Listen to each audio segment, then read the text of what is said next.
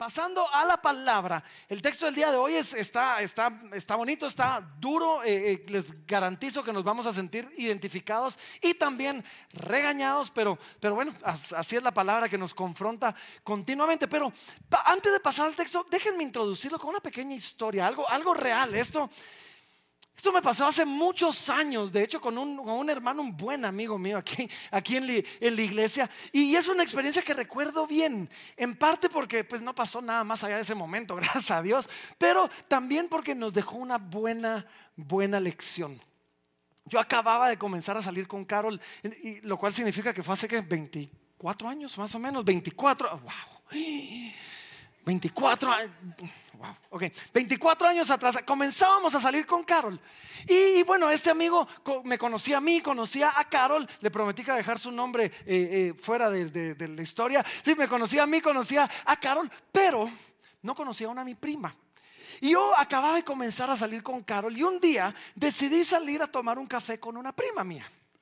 Y entonces estábamos tomando el café y pasa este amigo y me volteé a ver y yo pude ver el pánico en su cara. O sea, de verdad. Ustedes se pueden imaginar, yo, inmediatamente yo sabía lo que estaba pasando en su mente y, habían tres cosas pasando en su mente. Primero, es así como que, le estás quemando el rancho a Carol. O sea, eso fue lo primero que pude discernir que pasaba por su mente. Sí, lo segundo era así como que, desgraciado, le estás quemando el rancho a Carol, ¿verdad? O sea, y lo tercero era, ¿y ahora qué hago? O sea, digo algo, no digo algo, me quedo callado. Ah, o sea, y cuando le vi la cara solo le digo, te presento a mi prima.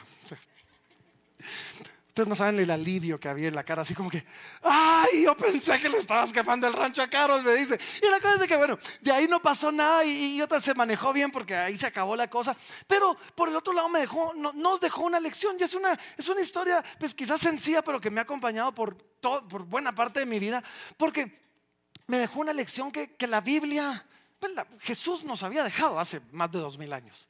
Y es que Jesús en, el Evangelio, en el Evangelio de Juan, en el capítulo, en el capítulo 7 y versículo 24, el Señor hablando con sus discípulos les dice, hey, no juzguéis según las apariencias, sino juzgad con justo juicio.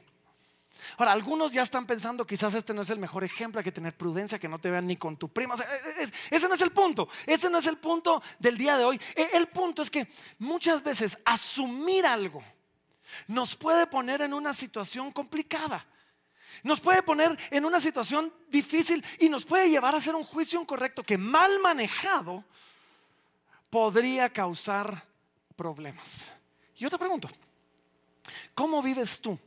A la luz del hecho de que alguien te puede juzgar. Todo el tiempo, todo el tiempo somos, estamos sujetos a que alguien nos mire, que alguien hable de nosotros, que alguien nos juzgue. ¿Cómo te afecta eso? ¿Cómo vives tú a la luz de eso?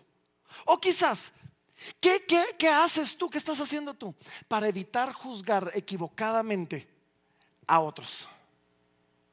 Y estoy seguro que te ha pasado. ¿Alguna vez te has encontrado en una situación donde te enteras de que están diciendo que tú hiciste y uno así como que, sí hice, pero, pero eso no es así? Y uno dice, no hombre, o sea, si ellos entendieran el, el contexto, si ellos entendieran lo que estaba pasando, no, no, no hablarían eso. ¿Les ha pasado o no les ha pasado? ¿Sí?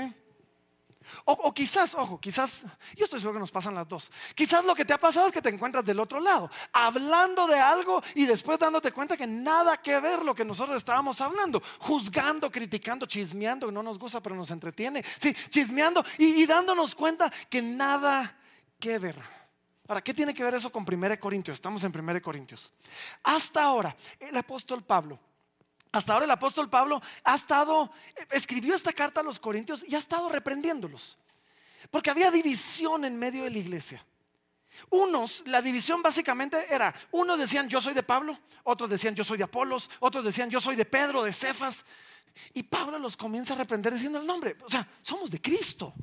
Y comienza a llamarles la atención, a poner sus ojos en Cristo, no en sus líderes no en los líderes que Dios les había dado. Y, el problema es que a veces buscamos personas o buscamos cosas o situaciones para que ellos nos den valor, para que ellos nos den identidad. Y, entonces comenzamos o a exaltar a alguien más de lo que deberíamos o a apachar a alguien más de lo que deberíamos. Y Pablo está llamándole la atención y diciendo, no, no, quiero que ustedes vean a sus líderes como ellos son. Y la semana pasada comenzamos a ver un poquito de, esto y, comienza a, decirles, no, miren, yo quiero que los vean ni más de lo que son, ni menos de lo que son. Son, son hombres, son humanos, igual que nosotros. No peleen por ellos. A veces queremos pelear por nuestros héroes, pero para pelear por nuestros héroes, muchas veces tenemos que apachar al que pareciera ser la competencia de mi héroe. Y Pablo les dice, Apolos y yo trabajamos en la misma misión. Apolos y yo servimos al mismo Señor. Entonces tengamos cuidado de que al elevar a alguien no apachemos a alguien más. Ahora, en el texto del día de hoy, vamos a ver al apóstol Pablo hacer tres cosas.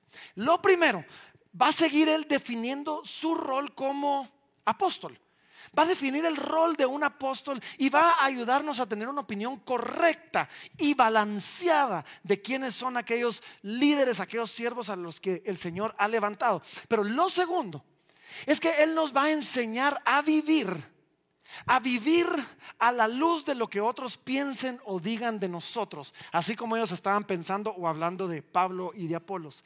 Y lo tercero es que nos va a motivar a que si nos toca juzgar, que lo hagamos bien, que hagamos un juicio justo.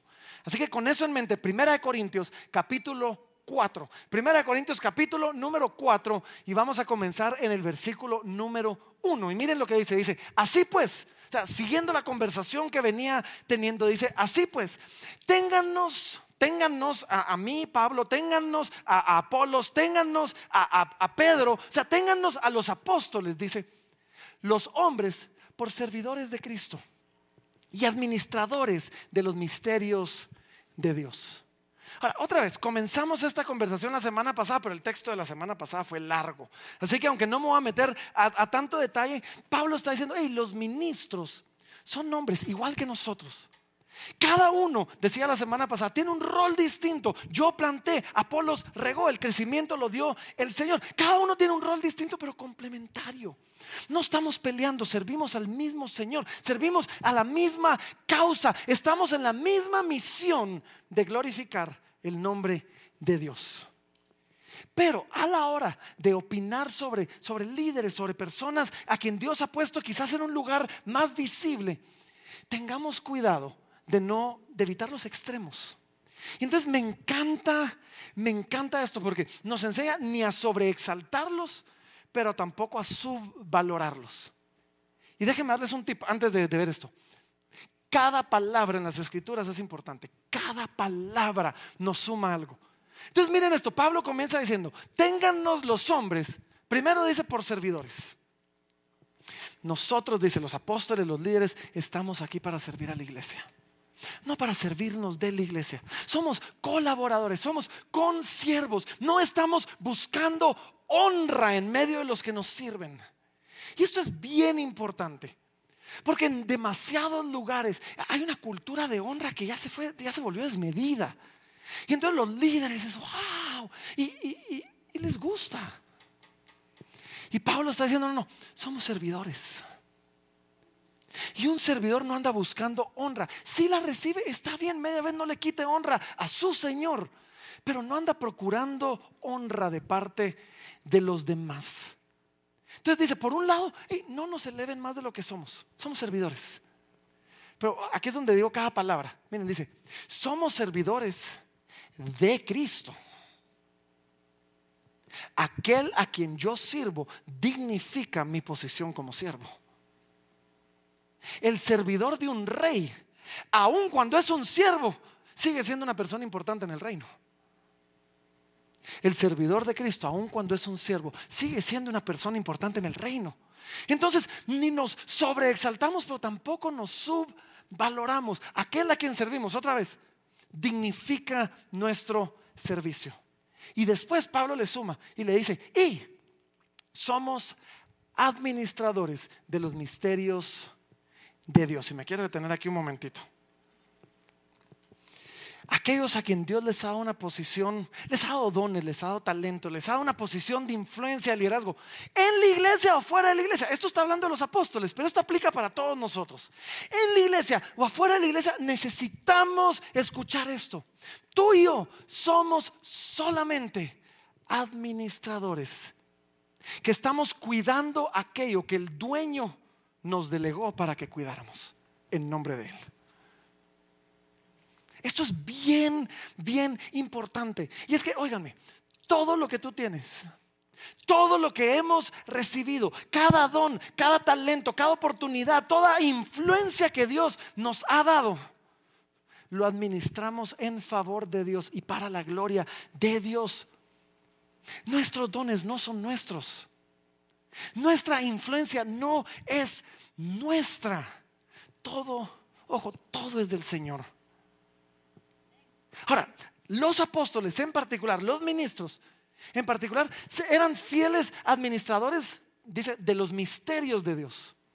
Somos fieles administradores de la palabra de Dios. Somos fieles administradores de las doctrinas de Dios, de la revelación de Dios, del mensaje del Evangelio. Ese es nuestro trabajo. Administrar bien los misterios, las doctrinas, la palabra de Dios. Pero afuera de la iglesia, también estamos llamados a ser buenos administradores. Entonces déjenme recalcar esto, aunque ya lo dije. Si tú estás en una posición de liderazgo o de influencia sobre otros, primero, cuídate de no tener una mayor opinión de ti mismo de la que deberías, ni tampoco subvalorarte más abajo de lo que deberías. Tengamos una opinión balanceada de nosotros. Hey, somos servidores de Cristo. No busques honra de otros. Si el Señor te ha puesto en un lugar de influencia, no estés buscando honra de otros. Procura siempre ver lo que Dios te ha permitido hacer como algo que Dios te permite hacer para servir a otros y para glorificar a Dios. Y tercero, recuerda que en las cosas aún más, y lo voy a hacer en comillas, seculares, no, existe tal cosa. Todo lo que hacemos es para Dios.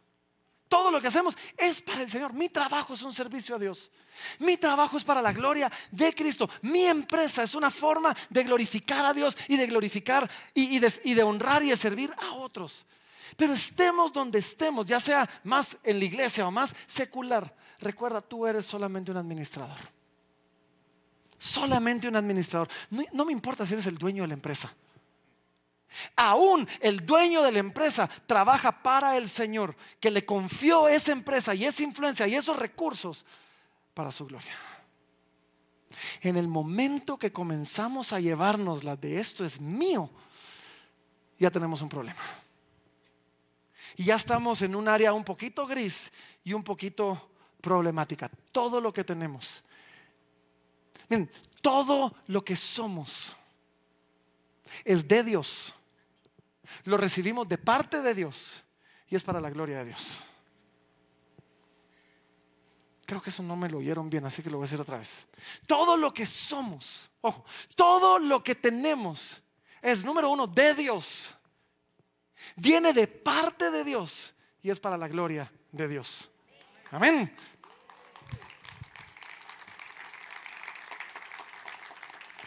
Somos solamente administradores. ¿Y como administradores? ¿Qué debemos hacer? Bueno, el versículo 2 nos lo dice. Segundo versículo nos dice así. Ahora bien, se requiere de los administradores que cada uno sea hallado fiel. Nuevamente, Pablo está hablando de los apóstoles, de ellos, así que en el ministerio, esto significa para, si tú eres líder, si tú estás en un grupo donde sea, Debemos siempre apuntar a lo que honra a Dios y a los intereses de Dios. Eso nos hace buenos administradores. Debemos nosotros no buscar o demandar ser servidos de otros consiervos, sino servirles. Eso es lo que hace un buen administrador. No, ojo, no debemos requerir de otros lo que Dios no requiere de nosotros. Eso pasa en demasiadas iglesias. Tenemos mandamientos de hombres, no de Dios. Y, ahí andamos pidiendo un montón de cosas a la gente que Dios no pidió. Seamos fieles. Asegurémonos de manejar bien, de, de, utilizar bien la palabra de Dios, no sacarla fuera de contexto, no enseñarla a nuestra propia conveniencia, usar la palabra de Dios para enseñar lo que Dios quería enseñarnos a través de su palabra y nada más. Es más, el apóstol Pablo también, en su última carta, la última que él escribió, se le escribió a un joven llamado Timoteo. Y en, la, segunda carta de Timoteo, que es donde él está entregando la estafeta, él está diciendo, yo amo a morir, así que te toca. Él le dice esto, en, en, 2 Timoteo 2.15 le dice, procura, le dice, procura con diligencia presentarte, o sea, trabaja mucho, esfuérzate mucho para presentarte a Dios aprobado. Como un obrero que no tiene de qué avergonzar, miren esto, que usa bien la palabra de verdad. Entonces, Pablo está diciendo, nosotros los apóstoles somos administradores, pero como administradores debemos ser fieles, no demandando más de la gente, sirviendo a otros y al final del día manejando bien la palabra de Dios. Ahora, ¿qué significa esto para todos aquellos que no somos apóstoles, que no están quizás en el ministerio de tiempo completo? ¿Qué significa para ti ser un buen administrador? Exactamente lo mismo. Significa que estés donde estés, mientras haces tu trabajo, debes buscar hacerlo de una manera que honra a Dios y refleja los intereses de Dios. Estés donde estés. Significa que debes buscar hacer todo lo que haces como un instrumento de servicio a otros y de servicio al Señor, exactamente igual que como pasa en la iglesia. Significa que debemos tratar a otros. Debemos tratar a nuestros empleados, quizás aquellos que nos reportan, a nuestros colaboradores, compañeros de trabajo o a nuestros jefes exactamente de la forma que Dios los trataría. Y significa, miren, que no debemos confundir a la gente hablando de Dios y después negando a Dios con nuestras acciones.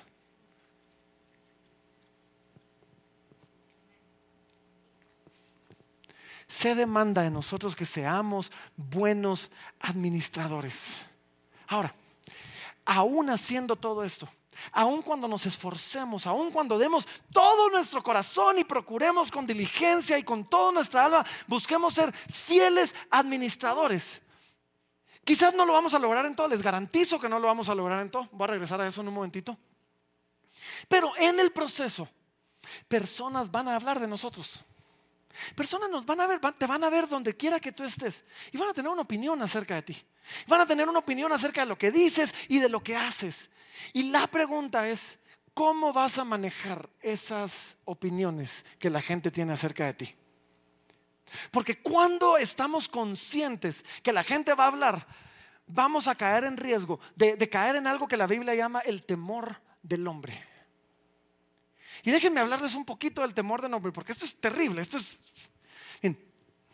todos nosotros, todos nosotros, tú y yo, cada uno de nosotros, fuimos diseñados para buscar aprobación externamente. Todos. Todos fuimos diseñados para que buscáramos en algo o en alguien aprobación. El problema no es que busquemos la aprobación. Y, nuestra cultura hoy en día nos dice que no necesitamos nada de eso. Es casaca, necesitamos eso. El problema es cuando buscamos la aprobación en el lugar equivocado. Porque fuimos diseñados para buscar la aprobación de Dios. Y vivir en temor de Dios, tratando de agradar a Dios. Pero ese chip que se nos puso, cuando perdemos el temor de Dios, sigue buscando aprobación, pero ahora la busca en hombres, la busca en personas. Y ahora tenemos temor de hombres. Y entonces caemos en un juego bien, bien peligroso. Porque el temor del hombre es cuando ansiosamente tenemos necesidad de recibir afirmación de aquellos a nuestro alrededor. Cuando estamos buscando aprobación en lo que otros piensan, con el riesgo de que agradarte a ti implique quizás desagradar a Dios. Porque hacer lo que tú esperas de mí muchas veces no va a ser lo mismo que Dios espera de mí. Y ahí es donde caemos en riesgo. Si no me han puesto atención, póngame atención ahorita. aquellos cuya aprobación valoramos más. O aquellos cuya desaprobación tememos más, terminan siendo las personas a las que obedecemos. Y al final del día, ojo, se convierten en nuestro Dios, un Dios funcional, que toman el lugar de Dios dirigiendo nuestra vida. Les damos mayor autoridad sobre nuestra vida. Les damos, buscamos en ellos valor, buscamos en ellos identidad. Los buscamos para dirección. ¿Qué hacemos con nuestra vida? Y es al final se convierten en las personas a las que más tememos porque tienen la aprobación que más anhelamos. Y eso, la Biblia tiene una palabra para eso. Y eso la palabra de Dios le llama idolatría. Cuando ponemos a algo o a alguien en el lugar que le corresponde solamente a Dios. Al final del día, el temor del hombre es tener un Dios falso en nuestra vida. Es más, déjenme, leerles dos citas que me encantaron mientras estaba preparándome acerca de este tema. Y, que, una es de un hombre llamado Paul Chappell y dice, el temor del hombre es el enemigo del temor de Dios. El temor del hombre nos empuja a actuar para obtener la aprobación de hombres en lugar de actuar de acuerdo a las directivas de Dios. Ahora, miren este otro, este todavía está, es más grueso. Eh, eh, eh, en Oswald Chambers se llama, dice, lo que es extraordinario sobre Dios es que cuando temes a Dios, no temes a nada más. Mientras que si no temes a Dios, temes a todo lo demás.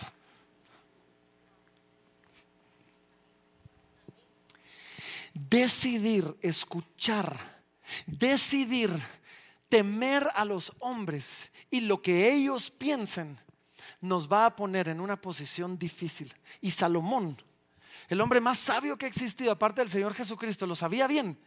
Y, en Proverbios capítulo 29, Salomón en el versículo 25 nos dice así, dice, el temor del hombre pondrá lazo. Lazo es una trampa, es lo que usaban para capturar un animal cuando lo estaban cazando. El temor del hombre pondrá lazo, mas el que confía en Jehová será exaltado. Esto es lo que hace el temor del hombre. Nos pone en una posición difícil, nos pone en una posición donde comprometemos nuestra vida, nuestra integridad, nuestra vida espiritual está en riesgo. Cuando somos movidos por el temor del hombre, ¿saben qué pasa? Primero, nos volvemos complacientes, queremos darle gusto a todos. Y no solo nos volvemos complacientes, llegamos a comprometer nuestros valores, nuestros principios. Cedemos ante la presión de grupo. El peer pressure nos mata. Cedemos ante la presión de grupo y, comenzamos, ya cuando lo llevamos más lejos, comenzamos a mostrar favoritismo, a pervertir la justicia para favorecer a aquel a quien tememos más sobre aquel a quien no tememos tanto. El temor de, de, los hombres nos pone en una posición donde por vergüenza de qué van a pensar, qué van a decir, dejamos de compartir nuestra fe. Eventualmente podemos llegar a terminar de negar a Cristo. Y piénsenlo. Si el principio de la sabiduría es el temor de Dios y el temor de los hombres es enemigo del temor de Dios, entonces el temor de los hombres es el principio de la necedad o de la falta de sabiduría. Y cuando nos encontramos en esta situación, conscientes de lo que otros dicen, conscientes de lo que otros piensan, y, dejamos que eso nos comience a caer, eventualmente vamos a tener que tomar una decisión. ¿A quién servimos? ¿A quién tememos? Y el apóstol Pablo en este texto nos modela maravillosamente cómo, cómo debemos comportarnos. Así que regresando a nuestro texto y para que vean qué es lo que tiene que ver esto con lo que estábamos hablando, versículo número 3, 1 Corintios 4, versículo número 3, Pablo viene hablando y le dice, miren, somos siervos y, y después dice, y yo, dice, en muy poco tengo el ser juzgado por vosotros o por tribunal humano. Es más, ni aún yo mismo me juzgo, ni aún yo me juzgo a mí mismo. Porque aunque de nada tengo mala conciencia, no por eso soy justificado, pero el que me juzga es el Señor. Lo que el apóstol Pablo nos está modelando, al final del día lo que el apóstol Pablo nos está mandando es que debemos buscar la recompensa que viene de Dios, que es mucho mayor y mucho más duradera que la recompensa que viene de los hombres. Y que debemos temer la desaprobación de Dios que es mucho mayor y mucho más duradera que la desaprobación de los hombres. Y yo lo he dicho mil veces y lo voy a decir mil veces más mientras yo viva. Lo único que nos puede librar del temor de los hombres es el Evangelio de Jesucristo. Eso es lo único. Lo único que me puede librar es que primero Dios no nos quita el temor de los hombres, quitándonos el temor de la desaprobación. Simplemente lo transfiere al lugar correcto. Y una vez nosotros entendemos que la aprobación más importante es la de Dios, aquellos que hemos visto a Cristo, aquellos que hemos entendido al Hijo de Dios dejando su trono, humillándose para venir a la tierra, Aquellos que vimos, que, que, leímos y estudiamos su obra aquí en la tierra y después pudimos verlo clavado en una cruz. Y estando clavado en esa cruz, lo oímos primero clamar al Padre diciendo, ¿por qué me has desamparado? Y nosotros entendemos que es, es ese momento donde cayeron nuestros pecados sobre Él, que el Padre le dio la espalda a su Hijo. Y después de que todo esto había pasado, oímos al Hijo de Dios clamando y diciendo, consumado es. Ya todo fue hecho, ya todo fue terminado, ya todo pecado fue perdonado. Ya todos aquellos por los que yo di mi vida fueron comprados por precio justo. Cuando entendemos eso, yo puedo voltear a ver al lugar correcto y decir, esta es la aprobación que necesito. Y ver a Cristo y decir, y Él pagó por ella. Así que toda la aprobación que necesito en Cristo la tengo asegurada. Por favor, díganme que pueden ver eso. Porque si no podemos ver eso, en Cristo, cuando he puesto mi fe, cuando he puesto mi confianza en Cristo, tengo la aprobación de Dios garantizada. Él pagó por ella y ahora cuando Dios me ve, no ve al pecador de Francisco, ahora ve a Cristo en mí. Y como dice la palabra, Cristo en nosotros es la esperanza de gloria. Ahora cuando Dios me ve, Él ve la justicia de que... él no solo me ve, hay, tres estados. Está el que esté negativo, el pecador. Y a veces nosotros creemos, bueno, Jesús me perdona y me llevó a cero. No, no, no. Él no solo me perdonó. Eso se llama propiciación sustitutiva. Él dio su vida por mí y me perdonó. Pero Después hay algo, un, concepto teológico, para que apunten, concepto teológico así importante. Se llama la justicia imputada. Significa que ahora, en Cristo, no solo estoy en cero. Cuando Dios me ve, Él ve la justicia de Cristo en mí. Y me ve no solo como alguien que no hubiera pecado, me ve como alguien que hubiera hecho justicia. Cuando entendemos eso, en serio, cuando entendemos eso, yo puedo voltear a ver a Dios y, encontrar una seguridad que ningún hombre me puede dar. Ningún hombre, ninguna persona me puede dar. Y es que la aprobación, toda aprobación define mi valor. La de los hombres, el problema es que me da un valor frágil y temperamental. Hoy me quieren, mañana no me quieren, hoy me aman, mañana me odian. Pero en Cristo tenemos una aprobación que me da primero un valor enorme. El valor que Dios puso sobre tu cabeza, el valor que Dios puso sobre mi cabeza, es la vida de su Hijo. Y es un valor eterno. Lo que Dios hizo no lo deshace nadie, ni tú mismo. Ahora, ahora puedo vivir sin la aprobación de los hombres. Porque sé que la aprobación que realmente necesito es la de Dios y en Cristo la tengo. Y puedo decir, y se los he dicho un montón de veces, quiero caerles bien, pero si no les caigo bien, voy a sobrevivir. Puedo vivir sin ello. Ahora díganme, qué alivio más increíble el que tenemos en Cristo, que los hombres no son nuestro juez final. ¿Mm? Ahora, en este texto, tenemos que tener cuidado. Porque si regresamos al versículo 3, vemos a Pablo, a, Pablo diciendo, yo en poco tengo el ser juzgado por vosotros o por un tribunal humano. Esto no es un llamado a ser petulantes y arrogantes. No, Pablo dice, en poco tengo. O sea, sí, sí hay un lugar para ello.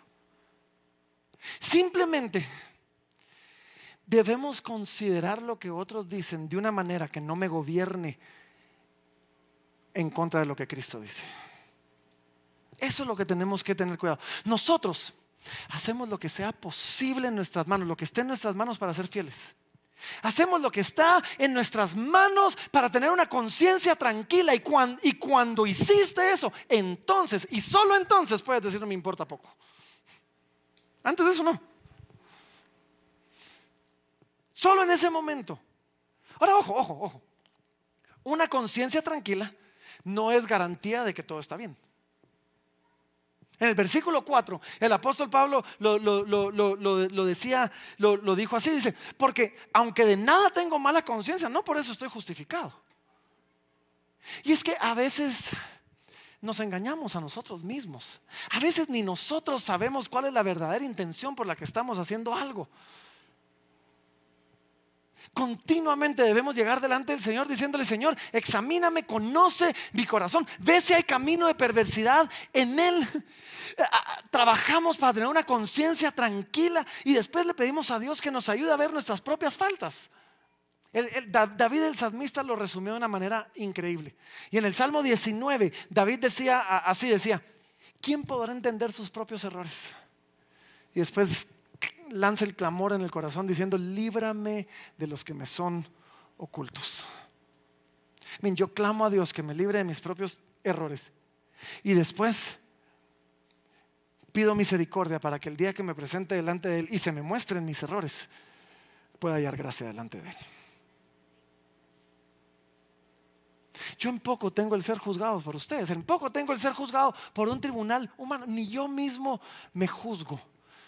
Dice, ni yo mismo me juzgo, sino que al final del día el que me juzga es el Señor.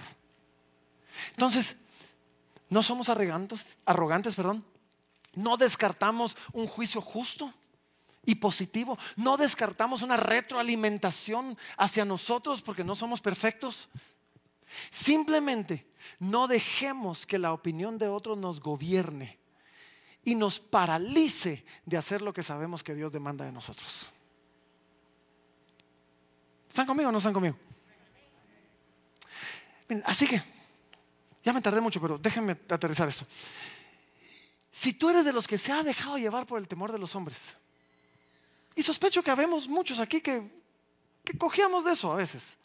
Si tú te has dejado llevar más por el temor de los hombres que por el temor de Dios, quiero que hagas tres cosas. Primero quiero que lo confieses a Dios, porque hacer eso es pecado.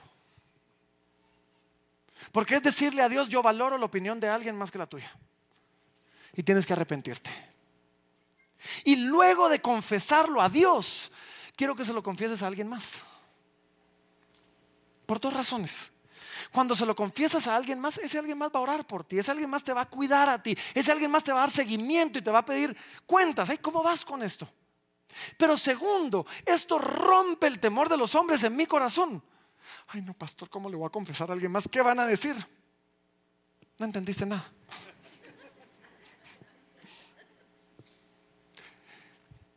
Entonces lo confesamos, número uno. Número dos, cuestionemos nuestro temor de los hombres. Cuando te encuentres, cuando te encuentres en una posición de pensar a qué van a pensar, a qué van a decir, detente un momentito y cuestiona tu temor y di, ok, exactamente a qué le tengo temor. Eh, y, debes cuestionarte exactamente a qué le tengo. Si hablan mal de mí, ¿qué, me pasa? ¿Qué, qué, qué, es, ¿Qué me hace eso a mí? Si piensan equivocadamente, si malinterpretan, ¿qué pasa conmigo? ¿Qué? Y cuando lo cuestionamos, ¿saben? Cuando lo articulamos bien, muchas veces nos damos cuenta de lo verdaderamente patético que es. Y número tres, lo confrontamos. Valientemente lo confrontamos. El apóstol Pedro, el apóstol Juan fueron llevados delante del concilio una vez después de que habían sanado a un hombre y lo llevaron y, después de azotarlos y todo les, prohibieron predicar el nombre de Jesús. Y ellos se paran valientemente delante del concilio y ¿saben qué es lo que les dicen? Les dicen, ¿es necesario obedecer a Dios o a los hombres? Bien, el valor no es la ausencia de temor. El valor es la determinación de hacer lo correcto aun cuando tenemos temor. Y cuando tenemos temor, nos predicamos el Evangelio a nosotros mismos. Y la opinión importante es la de Dios y en Cristo la tengo. Sí, la opinión que vale es la de Dios. Y me recuerdo el Evangelio a mí mismo. Me recuerdo las promesas de Dios a mí mismo. Déjenme recordarles una y darles una para que se recuerden la próxima vez que estén en esto. Deuteronomio capítulo 31 y versículo 6 dice así, dice, esforzaos y cobrad ánimo. No temáis ni tengáis miedo de ellos, porque Jehová tu Dios es el que va contigo, no te dejará ni te desamparará. Recuérdense eso a ustedes mismos. Y no tengo por qué tenerles miedo. Dios va conmigo. Él no me va a dejar. Él no me va a desamparar. Ahora, algunos aquí, algunos acá. Todos aquí, todos aquí. Algunos, no. Todos aquí padecemos de ambas. Algunos aquí padecemos del temor de los hombres. Y otros padecemos de causar temor a hombres. Algunos están demasiado conscientes de que van a ser juzgados por otros y otros están demasiado juzgones hacia otros. Yo creo que ambos, que todos hacemos todo. Pero el apóstol Pablo viene y nos, recuerda, y, regresando a nuestro texto, en el versículo 5, el apóstol Pablo nos dice a nosotros así, dice, así que no juzguéis nada antes de tiempo, hasta que venga el Señor, el cual aclarará también lo oculto de las tinieblas y manifestará las intenciones de los corazones. Entonces cada uno recibirá su alabanza de Dios. Esto no está hablando de que no podemos juzgar. Hay personas a quien Dios le delegó la autoridad para juzgar. Y hay situaciones donde necesitamos emitir un juicio. Lo que esto nos está diciendo es, no juzguemos antes de tiempo, no juzguemos equivocadamente, juzguemos justamente. Particularmente, tenemos que tener cuidado de, de no juzgar aquellas cosas que no conocemos bien o aquellas cosas que, simplemente, que solamente le competen a Dios juzgar. Y déjenme decirles esto, por si ustedes no lo sabían. La mayoría de veces que juzgamos algo no tenemos toda la información. ¿Están de acuerdo conmigo no? Comenzamos a hablar, tenemos opiniones expertas de todo. Y la veces no sabemos nada. Solo, solo Dios conoce todo. Y a veces juzgamos solo por apariencias. A veces llegamos a nuestras propias conclusiones y emitimos un juicio. Y, regreso a donde comencé. Jesús le decía a sus discípulos en, el Evangelio de Juan, no juzguéis por las apariencias, sino juzgad con justo juicio. Juzguemos con un juicio justo. Y cuando nos toque juzgar, tengamos cuidado de no emitir una sentencia. Generalmente nuestro juicio va con una sentencia de carácter. Que salga el desgraciado, O sea, va, va, con una sentencia. Emitimos ya no un juicio de la situación, emitimos un juicio de la persona. Eso no nos compete. O peor aún, hacemos una sentencia y condenamos. Este se merece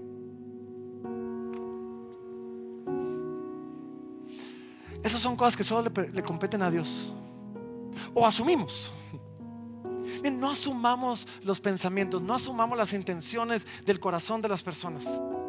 Solo Dios los conoce y solo a Dios le compete juzgar eso. Hay dos personas que pueden estar haciendo exactamente lo mismo por dos razones completamente distintas y una es justa y una es injusta.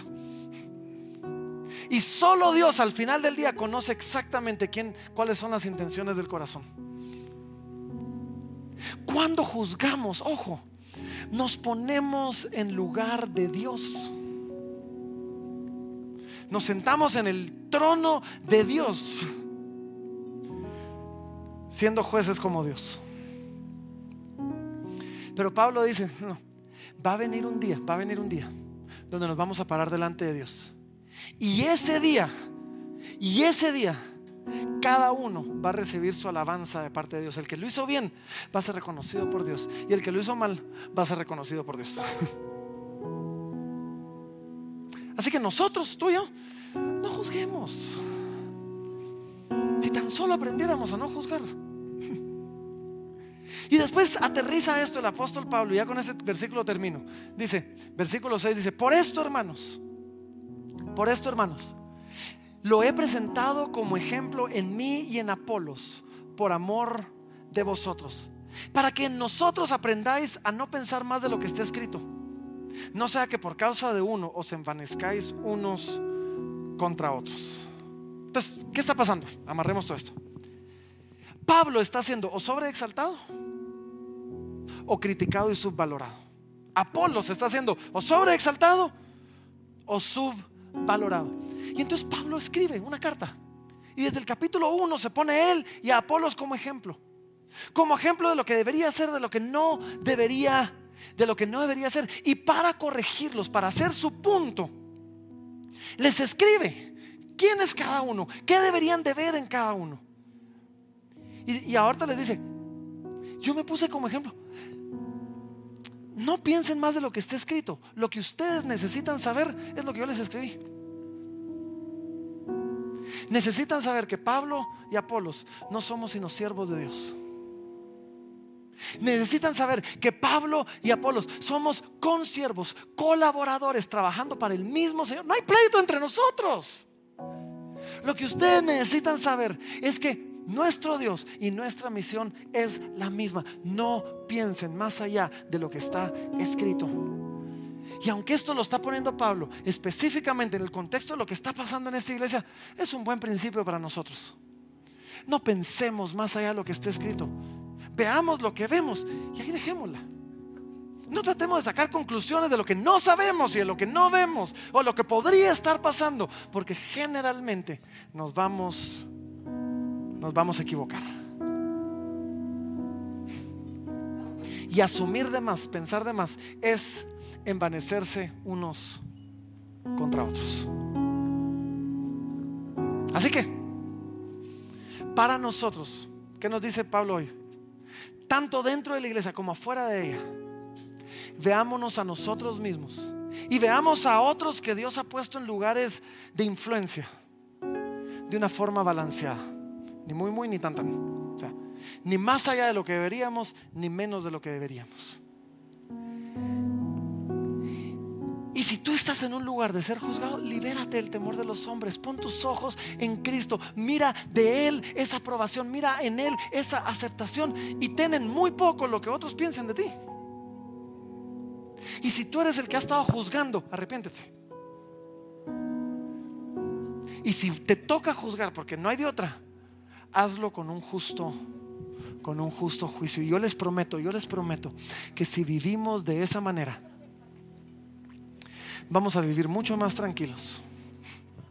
Vamos a tener mucho más gozo y mucho más paz. Vamos a tener iglesias más saludables y más agradables. Vamos a tener una sociedad al final del día más saludable y más agradable. Y cuando ni la iglesia ni la sociedad sea o saludable o agradable, nos va a importar poco. Así que con eso en mente, vamos a ponernos de pie, vamos a orar.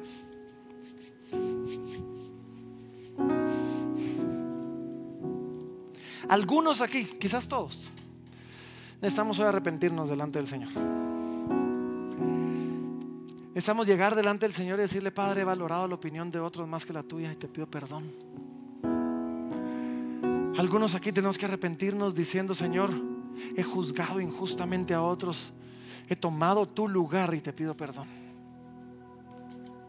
Y todos nosotros aquí al final del día tenemos que quitar los ojos de nosotros y de los hombres y ponerlos en Cristo.